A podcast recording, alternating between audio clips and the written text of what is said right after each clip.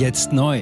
Entdecken Sie Epoch TV mit investigativen Dokumentationen und exklusiven Interviews. EpochTV.de Willkommen zum Epoch Times Podcast mit dem Thema Ei-Studie. Krisenmodus wird zum neuen Normalzustand. So blicken die Deutschen auf 2024. Ein Artikel von Lüde Röber vom 4. Januar 2024. Pessimismus überwiegt nicht nur in Bezug auf die wirtschaftliche Situation im Lande, sondern auch in Bezug auf die eigene Finanzlage ist Krisenstimmung bei den Deutschen. Die Zufriedenheit mit der persönlichen finanziellen Situation ist so niedrig wie während der Finanzkrise 2008. Mehr als ein Drittel muss sich inzwischen beim Einkauf erheblich einschränken. Zum zweiten Mal in Folge hat eine Studie der Prüfungs- und Beratungsgesellschaft EI ergeben, dass und wie sehr die Sicht der Deutschen auf ihre Zukunft inzwischen von Pessimismus geprägt ist. Mehr als die Hälfte, 54 Prozent, rechnet für 2024 mit einer weiteren Verschlechterung der wirtschaftlichen Lage in Deutschland. Das ist eine Pessimismusverdoppelung innerhalb von zwei Jahren. Noch 2022 erwartete nur jeder Vierte, 25 Prozent, eine Verschlechterung. Von einer Verbesserung gehen aktuell nur 15 Prozent aus. 31 Prozent rechnen mit einer gleichbleibenden Situation. Verschlechterung der Lage erwartet. Nicht nur die allgemeine Wirtschaftslage, auch damit einhergehend bewerten die Befragten ihre eigene finanzielle und wirtschaftliche Lage zunehmend skeptisch. Erstmals seit Beginn der Untersuchung vor 15 Jahren rechnen mehr Menschen zwei Jahre in Folge mit einer Verschlechterung ihrer Lage. Besonders pessimistisch in Bezug auf die eigenen Finanzen sind dabei die Konsumenten in den Altersgruppen ab 45 Jahren und die Bezieher niedriger und mittlerer Einkommen. Die Zufriedenheit mit der eigenen Finanzsituation befindet sich seit vergangenem Jahr auf dem niedrigsten Niveau seit der Finanzkrise 2008. Das sind Ergebnisse einer AI-Studie, deren Basis eine repräsentative Umfrage unter mehr als 1000 Verbrauchern in Deutschland ist. Demnach bewertet aktuell nur ein Viertel, 25 Prozent, die eigene finanzielle Situation positiv, fast genauso viele, 23 Prozent hingegen negativ. 2020 waren es gerade einmal 7 Prozent. Der Prozentteil derer, die ihre Situation negativ sahen, hat sich somit innerhalb von zwei Jahren verdreifacht. Neun von zehn haben Einkaufsverhalten geändert. Henrik Ahlers, Vorsitzender der Geschäftsführung bei AI, Zitat, die Kosten für Lebensmittel, Heizung und zahlreiche Dienstleistungen sind in diesem Jahr noch einmal deutlich gestiegen. Für viele Menschen in Deutschland wird der Krisenmodus zum neuen Normalzustand. Zitat Ende. The New Normal ist laut der Studie inzwischen für mehr als ein Drittel, 35 Prozent, der Bundesbürger insofern Realität geworden, als dass sie sich beispielsweise beim Griff ins Supermarktregal sehr stark oder stark einschränken müssen. Das geben 39 Prozent der Frauen an, bei den Männern sind es 30 Prozent. Insgesamt haben neun von zehn Befragten ihr Einkaufsverhalten aufgrund der Inflation verändert. Jeder siebte kauft sogar nur noch das Nötigste ein. Nur das Nötigste. Cancel Culture beim Konsum. Vor allem größere Anschaffungen werden gestrichen. 57 Prozent haben angegeben, die geplante Anschaffung von Autos, Küchen und Möbeln zu streichen bzw. zu verschieben. Die Ausgaben für Unterhaltungselektronik wie Tablets, Handys und Smartphones will etwas mehr als die Hälfte, 51 Prozent, reduzieren. Auch bei Renovierungen wollen 43 Prozent sparen. Zudem stehen Mode- und Freizeitspaß wie Kino, Schwimmbad und vor allem Restaurantbesuche auch mit oben auf der langen Streichliste. Immerhin ist der Anteil der Befragten, die insgesamt eher optimistisch in die Zukunft blicken, im Vergleich zum Vorjahr leicht gestiegen, von 44 auf 49 Prozent. Damit sind die Pessimisten mit einem Anteil von 51 Prozent allerdings immer noch geringfügig in der Überzahl. Zum Vergleich. Ende 2019, also vor der Ausrufung der Pandemie, lag der Anteil der Optimisten noch bei 75 Prozent, war also erheblich höher.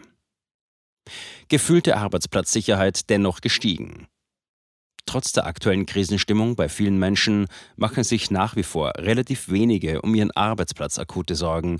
Mehr als die Hälfte, 52 Prozent, hält ihren Job für sehr sicher. Mehr als ein weiteres Drittel, 37 Prozent, beurteilt die Jobsicherheit als eher sicher. Damit schätzen fast neun von zehn Beschäftigten hierzulande ihren Arbeitsplatz insgesamt als sicher ein.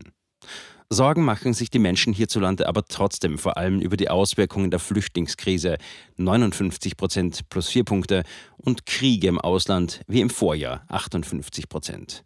Die Welt titelt in einem Bericht zur Studie, Zitat, Die Menschen verordnen sich Verzicht und schreibt dazu, aufgrund der stetig sinkenden verfügbaren Einkommen wollen sie den Gürtel jetzt noch enger schnallen als ohnehin schon. Ob die Vormundierungen sich selbst verordnen und Gürtel enger schnallen wollen, den Kern trifft, ist wohl fraglich.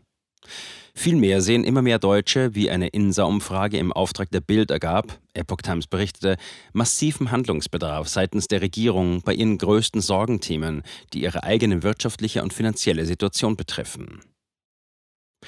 Inflation das Sorgenthema Nummer eins. Von den 20 zur Auswahl stehenden Themen der Untersuchung befanden die Befragten vor allem die als wichtig, die ihr eigenes Alltagsleben und den Wohlstand betreffen. Ideologische Themen wie Klimawandel oder Ukraine-Unterstützung wurden als weniger bedeutsam eingestuft als Themen, die das eigene wirtschaftliche Wohlergehen betreffen. Wie bereits im Vorjahr war auch 2023 die Inflation das Thema, das bei der Umfrage am häufigsten genannt wurde. Ganze 57 Prozent nannten die Teuerung als Sorge mit Blick auf 2024. An zweiter Stelle mit 55 Prozent und sogar von 70 Prozent der Ampelanhänger genannt, lag das Thema bezahlbarer Wohnraum. Auch auf den folgenden Plätzen stehen hauptsächlich Sorgen, die mit der wirtschaftlichen Lage und dem Alltag der Menschen zu tun haben. Ob Angst um die Rente 55 Prozent, die Sicherung der Energieversorgung 50 Prozent oder Sorge um das Wirtschaftswachstum 45 Prozent. Den deutlichsten Aufwärtstrend bei den Sorgenthemen der Deutschen hat übrigens das Thema Migration erlebt. Hier sind 51 Prozent der Befragten der Auffassung, dass von Seiten der Regierung dringlicher Handlungsbedarf besteht. Das sind 18 Prozent mehr als im Vorjahr. Jetzt sieben Tage den vollen Zugang zu spannenden Diskussionen wie dieser zur Transgender-Ideologie und ihre Folgen sowie vielen anderen heißen Themen sichern. Darunter auch das preisgekrönte Doku-Drama Gender Transformation, die Impfdoku Die verborgene Krise oder den Enthüllungsfilm Der Schattenstaat über die woke ESG-Agenda, die zu einer schönen neuen Welt der sozialen Gerechtigkeit führen soll. EpochTV.de Transgender. Transgender wird als sehr cool dargestellt durch die Medien. Durch TikTok, Reddit, Tumblr, Instagram, Facebook, Twitter, durch ihre Spiele in den Filmen. Warum tun sie das alle gleichzeitig? Ich war 15 Jahre lang Lehrerin an einer öffentlichen Schule. Unsere öffentlichen Schulen haben sich verändert. Vor fünf Jahren gab es keine Schüler, die sich als nicht-binär identifizierten. Wir wussten noch nicht einmal, was Genderfluid war. Wenn ich mit einer Person darüber sprechen würde, warum sie glaubt, im falschen Körper zu sein, meine Zulassung wäre in Gefahr. Ich sagte der Therapeutin, ich könnte vielleicht transgender sein, wüsste es nicht genau und bräuchte Hilfe. Er bestätigte ich sofort. Sie bestätigte sofort, dass ich eine Transgender-Frau bin. Diesen Kindern werden gleich nach der ersten Sitzung Pubertätsblocker verschrieben oder sie werden einfach durch die Operationen gejagt. Und dann habe ich mich schlecht gefühlt, müde und erschöpft. Ich fühlte, meine Mutter sagte, ich war kreidebleich. In fast allen Lebensbereichen meines Lebens war ich einfach nicht mehr funktionstüchtig. Ich erfuhr, dass ich nur noch zwei Wochen zu leben hatte. Meine Tochter hatte Schmerzen. Sie weinte, konnte nicht schlafen, sich nicht konzentrieren, nachdem sie diese Hormone einnahm. Die Behauptung, dass Pubertätsblocker reversibel sind, ist eine Illusion. Sie hemmen tatsächlich die Entwicklung. Ärzte werden nicht den Mut haben, sich zu äußern. Nur wenige von uns tun es. Denn wenn sie einer sehr großen medizinischen Organisation angehören, wäre ihr Arbeitsplatz in Gefahr. Es ist eine Industrie im Wert von 1,5 Milliarden Dollar allein für chirurgische Eingriffe. Es handelt sich um eine politische Agenda, die umgesetzt wird. Und Kinder sind hier Versuchspersonen. Wenn man in diesem Land nach etwas suchen will, muss man dem Geld folgen denn es wird einem immer die Wahrheit sagen.